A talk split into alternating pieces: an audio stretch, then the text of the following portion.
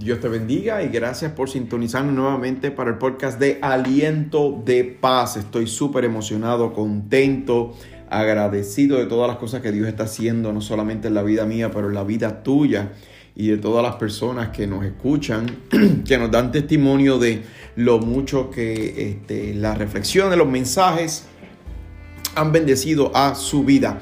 Y hoy eh, eh, me he tomado un tiempo eh, los últimos 3, 4 días para entrar y profundizar un poquito más acerca de, la escatología y este mensaje el cual hemos titulado El principio de el fin, el principio de el fin.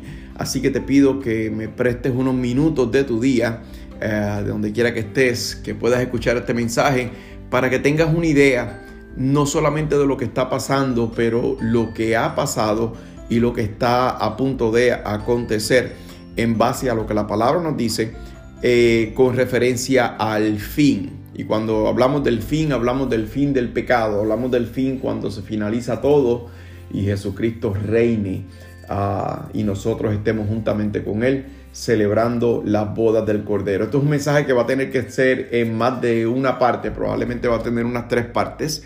Eh, debido a, lo extenso del contenido ah, y la materia, por lo cual no quiero dejar muchos detalles fuera, así que vamos a tener que dividirlo en unas tres partes. Esta es la primera parte de el principio del fin. Te invito a que ores conmigo antes de que entremos en el mensaje. Padre amado, Padre bueno, te damos tantas gracias, tanta gloria y te damos toda la honra solamente a ti, Señor. Agradecemos, Padre, que no solamente nos guardas, pero has dejado una guía para nosotros caminar a través de ella y por ella, para entender, Padre, tus pensamientos, para entender tus planes, para entender los motivos por los cuales eh, eh, tú haces las cosas que haces y eventualmente tienen sentido y, se concretan y por lo tanto estamos agradecidos contigo, Señor. Te damos a ti la gloria y la honra en el nombre de Jesús. Amén y amén. Se desata una guerra hace tres noches. Hoy estamos a 28, a 27 creo de febrero, eh, domingo. Se desata una guerra en la cual la nación de Rusia empieza a invadir a la nación independiente de Ucrania. Es una nación independiente de Rusia y Rusia se levanta en contra de ella. Inmediatamente todo el mundo pasa a usar de referencia el libro de Mateo capítulo 24 acerca de las señales del fin. Y sí quiero hablar acerca del libro de Mateo capítulo 24, de las señales del fin, pero quiero entrar un poquito más profundo, que no solamente es el libro de, de Mateo, pero también el libro de Jeremías, el libro de Isaías, el libro de Apocalipsis y las cosas que se han hablado ah, de las profecías que ya se han completado y han abierto la puerta a lo que está pasando hoy. Es necesario reconocer, saber y, anotar con un marcador color amarillo que aquí la ficha del tranque era, es y seguirá siendo la nación de Israel, porque fue el pueblo escogido por Dios. Es cierto que después de cuando vino Jesús la primera vez, la palabra declara que a los suyos vino y los suyos no le recibieron. Está también la parábola del hombre que hace una, el Señor que hace una boda, ah, invita a todas las personas que le escogió, ninguno llegó, por lo tanto salió a buscar a todas las personas que estaban en la calle, los vagabundos, los borrachos, y con ellos celebró la boda. Se estaba refiriendo a nosotros los gentiles. Jesucristo vino en específico por el pueblo judío para poder salvarlo, pero los judíos no le aceptaron porque la doctrina y el propósito de Jesús no era un propósito religioso, pero un propósito de santidad, lo cual la religión nunca iba a poder llenar. Así que vamos rápidamente al libro de Mateo capítulo 24 y comienzo leyendo en el verso número 3. Estando Jesús sentado en el monte de los olivos, los discípulos se le acercaron aparte diciendo, Dinos cuándo serán estas cosas y qué señal habrá de tu venida y del fin del siglo. Respondiendo Jesús le dijo, mirad que nadie os engañe, porque vendrán muchos en mi nombre diciendo yo soy el Cristo y a muchos engañarán. Esto sabemos que en este último siglo XXI se ha concretado, no solamente en, partes de, de Europa, en el mundo del este, pero también en el oeste. En Estados Unidos estuvo Jim Jones, en Estados Unidos estuvo Marshall Appleway, estuvo eh, eh, David, uh, fueron personas que dijeron que ellos eran el Mesías o tenían algo que ver con la personificación del Mesías. O ya podemos ver que las personas que se han levantado, también se dice que Mohammed era el que era eh, enviado por Dios para la religión de los ah, musulmanes. Eh, también la religión de los budistas dicen y que el Dalai Lama, que era el todo lo sabe. Eh, otra religión dice que Buda era la persona pero sabemos que la única persona y personificación de Dios a través del hombre fue Jesucristo, porque hay más historias respaldando la existencia de Jesucristo en la cronología, que no solamente vivió entre nosotros, sino que también murió y resucitó. Soy le dice que tengan cuidado que no os engañen, porque vendrán muchos en mi nombre diciendo que soy el Cristo y no serán. Verso 6 comienza diciendo, y oiréis de guerra y rumores de guerra Mirad que no os turbéis, porque es necesario que todo esto acontezca, pero aún no es el fin, porque se levantará nación contra nación y reino contra reino, y habrá pestes y hambres y terremotos en diferentes lugares. Y todo esto será el principio de el principio de dolores. La mayor cantidad de terremotos que ha roto los récords han sido parte del siglo XX y el siglo XXI. Cuando hablamos de las pestes, podemos hablar de la peste bubónica, podemos hablar de eh, el SIDA, podemos hablar del COVID-19, que eh, murieron en menos de dos años 5.89 millones de personas. Podemos decir que hoy por hoy hay 1.3 billones de personas que están sufriendo hambre y pobreza extrema en el mundo. En África solamente, en ese continente, 23 millones de niños están infectados del el HIV o el virus que ocasiona la enfermedad del el SIDA. Se está levantando nación contra nación. Y si decimos que cuando se hablaba de guerra y rumores de guerra iba a ser el fin, Podíamos haber dicho que la Primera Guerra Mundial era el principio del fin. Podíamos haber dicho que la Segunda Guerra Mundial era el principio del fin. Podíamos haber dicho que la guerra de, Vietnam era el principio del fin. Podíamos haber dicho que la guerra de Kuwait era el principio del fin. Podíamos haber dicho que la guerra en Irak era el principio del fin. Y podríamos decir que la guerra hoy en día entre Ucrania y Rusia es el principio del fin, pero el principio del fin no comenzó en el 1929, no, comenzó en la Primera Guerra Mundial, no comenzó en la Segunda Guerra Mundial. El principio del fin comienza cuando se concreta la profecía del el profeta Jeremías en el libro de Jeremías capítulo 23 versos 3, 7 y 8, cuando habla que de todas partes del mundo él iba a recoger a su pueblo de Israel y los iba a establecer nuevamente como nación en Jerusalén.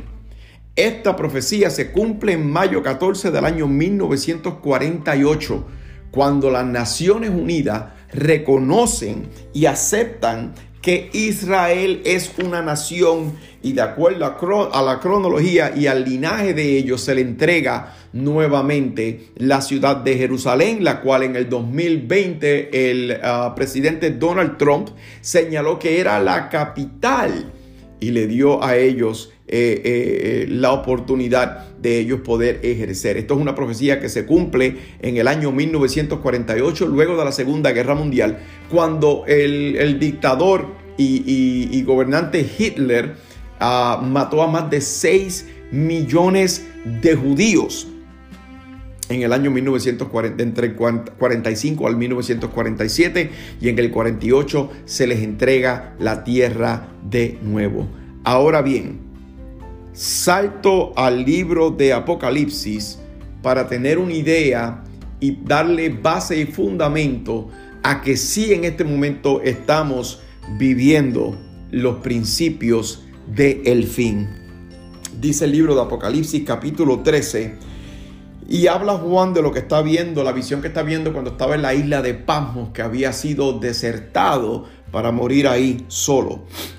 Verso 1 del libro 13, capítulo 13 del, libro de eh, Apocalipsis. Me paré sobre la arena del mar y vi subir del mar una bestia que tenía siete cabezas y diez cuernos, y en sus cuernos diez diademas, y sobre la cabeza un nombre blasfemo Y la bestia que vi era semejante a un leopardo y sus pies como de oso y su boca como de león y el dragón le dio su poder y su trono. Cuando está hablando del dragón principal que le da el poder y el trono se refiere al falso profeta antes de haber un anticristo, tiene que haber un falso profeta bíblicamente que le va a dar el poderío y la autoridad al anticristo para que el anticristo pueda gobernar no solamente sobre un país en específico, sino sobre todas las naciones. Yo voy a entrar en detalle con eso.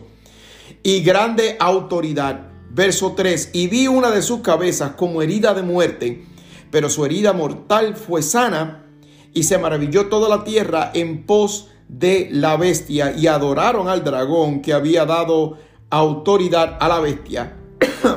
y adoraron a la bestia diciendo, ¿quién como la bestia y quién podrá luchar contra ella? Vamos a enfocarnos en las siete cabezas de la bestia. Cuando hablamos de las siete cabezas de la bestia, de este animal, obviamente sabemos que nos estamos refiriendo, refiriendo Ah, y la Biblia está específicamente hablando de siete naciones. Lo que cautivó mi atención fue que cuando me puse a hacer una investigación de las naciones de potencia a nivel mundial, toda la información en todas las diferentes eh, eh, búsquedas que hice señalaron a siete naciones en específico en diferentes orden, en diferente orden de las naciones, pero siempre señaló las mismas naciones. La primera nación es Estados Unidos, la segunda nación es Alemania, la tercera nación es China, la cuarta nación Japón, la quinta nación es Rusia, la sexta nación es India y la séptima nación, la cual es una nación compuesta de diferentes países, es Arabia Saudita. Ahora bien, una de las cabezas de este dragón, de esta bestia, se cae al borde de la muerte, pero se vuelve a levantar. Señalemos que en el año 1988, la nación de Rusia, cuando en aquel momento era la Unión Soviética, se levanta en contra no solamente de Arabia Saudita, pero de la religión musulmana para tratar de tomar parte de las tierras de ellos. Ellos pierden esa guerra, lastimosamente para Rusia, y en el año 1991 la nación de la Unión Soviética cae. Entra en una pobreza inmensa al punto que los mismos ciudadanos tienen que emigrar a otras partes del mundo para poder sobrevivir. Esto hasta que entra él en poder el hombre que fue antes primer ministro por un X cantidad de años, uh, que se llama Vladimir Putin. Vladimir Putin encuentra la manera de restablecer en cierta parte la economía y la política de Rusia, la cual todavía no se ha levantado para hacer nuevamente lo que fue antes del 1991, que se conoce como la Unión Soviética, un país comunista de dictaduría el cual utiliza diferentes facetas y máscaras para poder engañar al mundo de que son un país que son temerosos a Dios, pero obviamente se sabe lo que se esconde detrás del comunismo y la esclavización, no solamente física, pero mental y emocional del pueblo que mora dentro de ella. Del 1991 al 2021 se cumplen exactamente 30 años desde la caída de la nación de la Unión Soviética y en este momento el presidente Vladimir Putin tiene el interés de ganar camino por interés no solamente político, pero económico y para poder tener un poco más de autoridad Mucha gente está diciendo que él quiere atacar y quiere quedarse con Ucrania porque Ucrania estaba a punto de formar este, parte de la OTAN y de hacerlo así, pues los Estados Unidos iban a tener diferentes eh, posibilidades de poner este, bases militares en, tal nación, pero el núcleo, el, el, el plasma, el centro, el epicentro del propósito por la cual Rusia quiere es porque Rusia quiere apoderarse para poder levantarse nuevamente como la Unión Soviética. Aquí se concreta eh, la profecía y la visión que vio eh, el apóstol Juan cuando escribe en el libro de Apocalipsis capítulo 13 que vio la bestia. Ahora bien, para que pueda venir un anticristo o una persona que va a gobernar sobre todas las naciones, tiene que haber una crisis en tres diferentes aspectos que todas las naciones del mundo tienen en común. La primera, tiene que haber una crisis política a nivel mundial. Podemos ver en Estados Unidos la crisis política, podemos ver en México, en Latinoamérica, en Sudamérica la crisis política, podemos ver en, países como Alemania, en países como Rusia, en países como Europa, en todas las naciones de Europa, en España, el tipo de crisis política que existe hoy en día, porque el mundo y los ciudadanos de las diferentes naciones han perdido completamente la fe y la confianza en sus gobernantes. Lo primero. Lo segundo, tiene que haber una crisis religiosa. Esto es algo que se ve a nivel global. Nunca antes los Estados Unidos había estado tan separado y dividido entre los mismos protestantes que conocemos como cristianos. Las doctrinas se han dividido tanto que en vez de buscar la manera de traer el mundo a Cristo, nos estamos crucificando y tirándonos latigazos unos al otro por cosas de doctrina, por diferencias en las dogmas y en, en la creencia o en la estipulación teológica que podemos tener que pensamos que Dios es de una manera, pensamos que Dios es de otra manera no solamente sufre la, religión o la entidad cristiana, pero la entidad católica también ha sufrido bastante en base a las violaciones de los niños. No solamente la entidad católica ha sufrido bastante, pero también ha habido crisis en la entidad musulmana. Eh, porque están los musulmanes que declaran que supuestamente vienen en son de paz, pero están los musulmanes radicales que están dispuestos a amarrarse bombas en, sus propios cuerpos para quitar su vida y quitarle la vida a las personas que ellos piensan que le están siendo infiel a Alá, al cual ellos se refieren a su Dios, que piensan que es nuestro Dios, pero definitivamente no lo es. Aquí la tercera sería lo económico.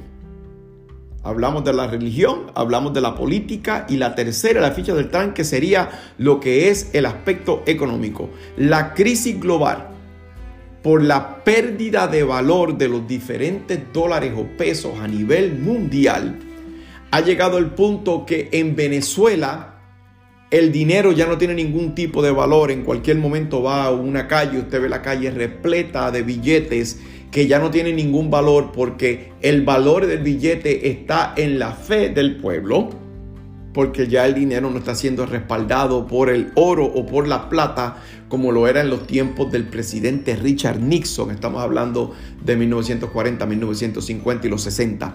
Ya el dinero dejó de ser respaldado por el oro y la plata, ahora simplemente el dinero vale lo que los gobiernos dicen que el dinero vale a los líderes mundiales de todos los diferentes países perder credibilidad y comenzar la crisis dentro de los mismos gobiernos y la crisis política y la corrupción y todo lo que está pasando en la bolsa de valores mundial, los diferentes dólares y los currencies están perdiendo el valor. El dólar americano ha subido, ha bajado, el peso mexicano ha subido, ha bajado, el, quetzal, el yen, eh, eh, nace a principios de los años 90 en el mercado común europeo el euro y pensábamos que esa iba a ser la moneda que iba a tener, eh, que iba a gobernar globalmente en, el reino o el reinado del anticristo. Pero nace una nueva moneda hoy día que está agarrando más fe que cualquier otra moneda de cualquier otro país porque es una moneda que no está siendo fiscalizada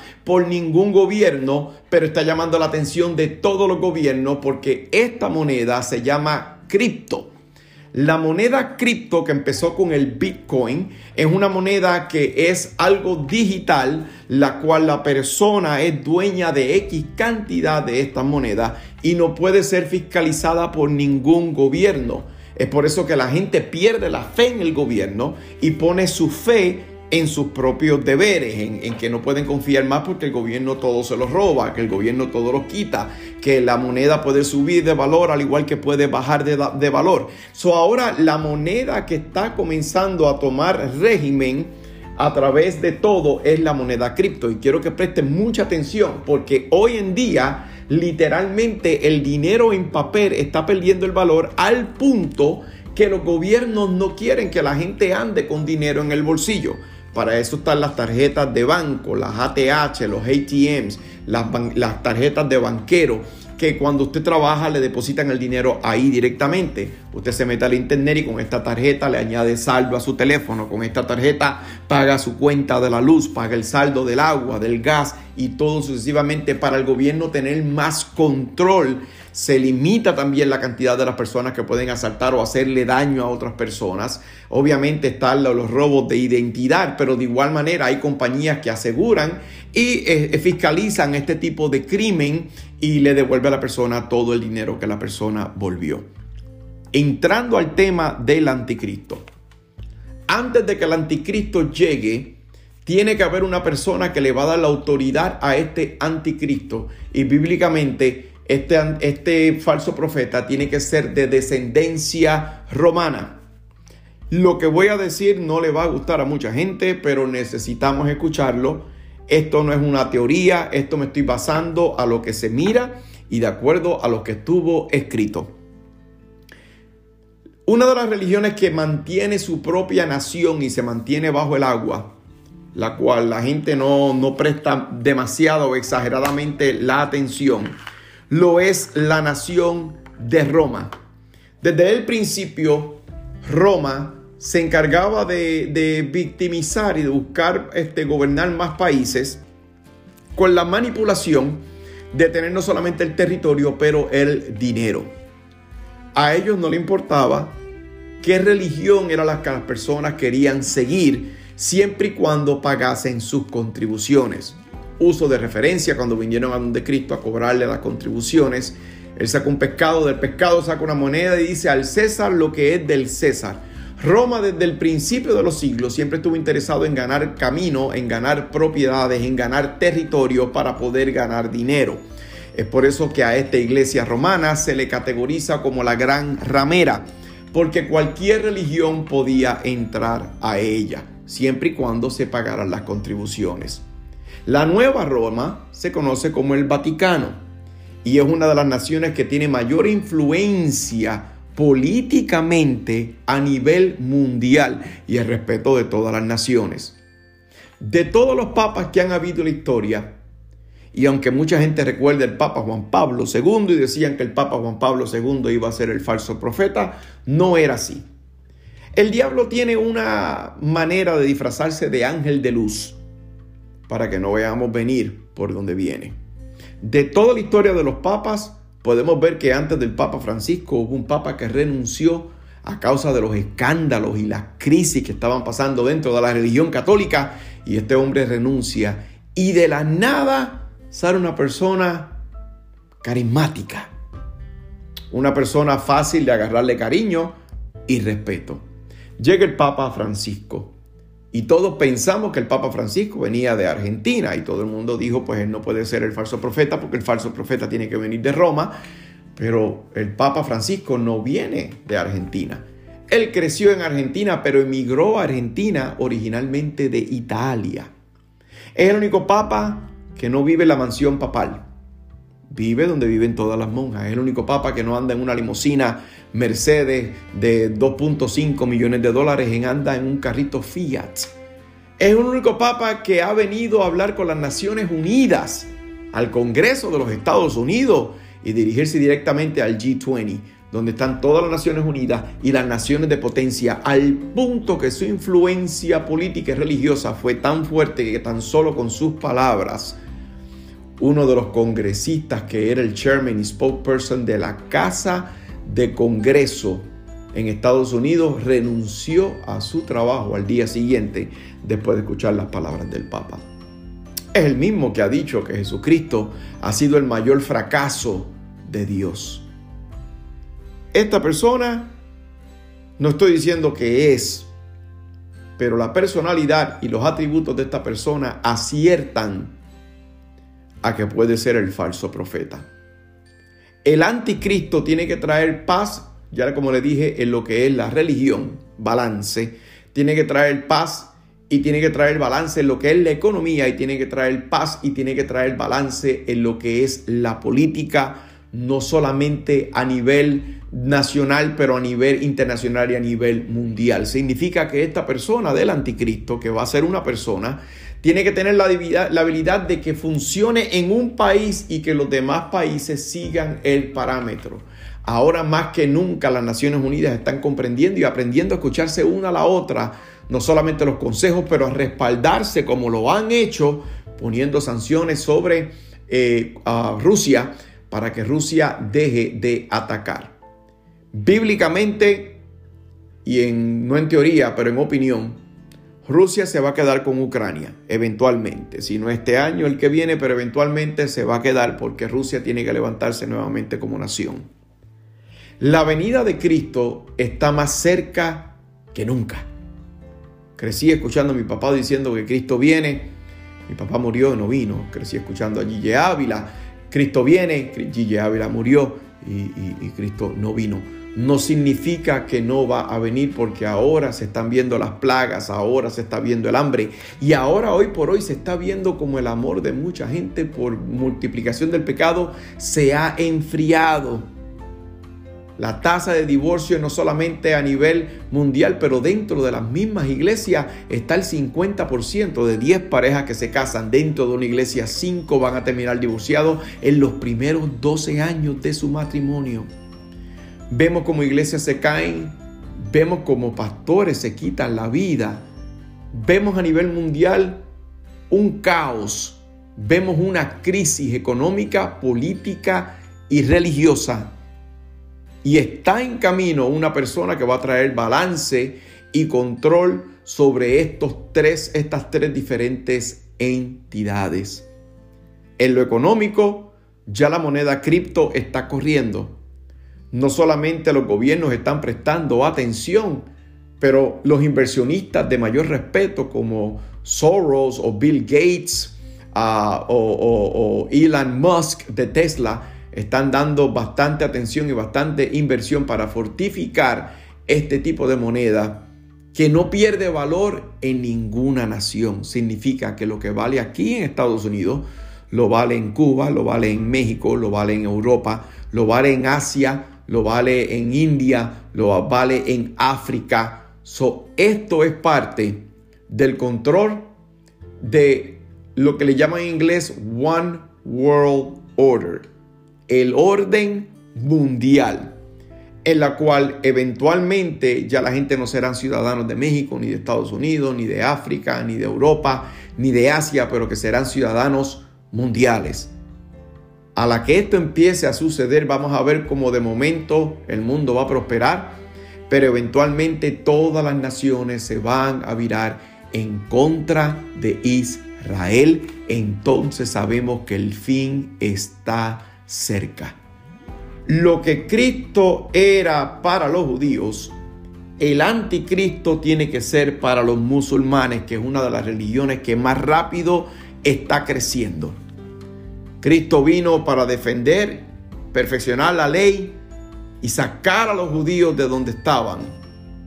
El anticristo hará lo mismo con los musulmanes. Y hay una persona que me llama mucho la atención. A mí no me llama la atención político que tiene un historial de 30, 40 años y no puede ver a qué escuela fue, dónde estudió su papá y su mamá. A mí me llama la atención los que salieron de la nada Actualmente el presidente de Francia se llama Emmanuel Macron y ha sido el que más ha defendido a las naciones musulmanes y ha dejado entrar la mayor cantidad de musulmanes a su país, al punto que en uno de los periódicos líderes de tal nación, alguien dibujó una caricatura de Mohammed los musulmanes hicieron una carta y dijeron que se bajara esa caricatura porque iban a haber consecuencias. No la bajaron, ellos se metieron al lugar donde estaba este periódico, donde se creaba, y asesinaron al autor. Literalmente. Septiembre 11 del año 2001 toman posesión para tratar de dañar, matar y destruir la economía de los Estados Unidos. Los bombardeos de ellos en contra de Israel no cesan, no se detienen.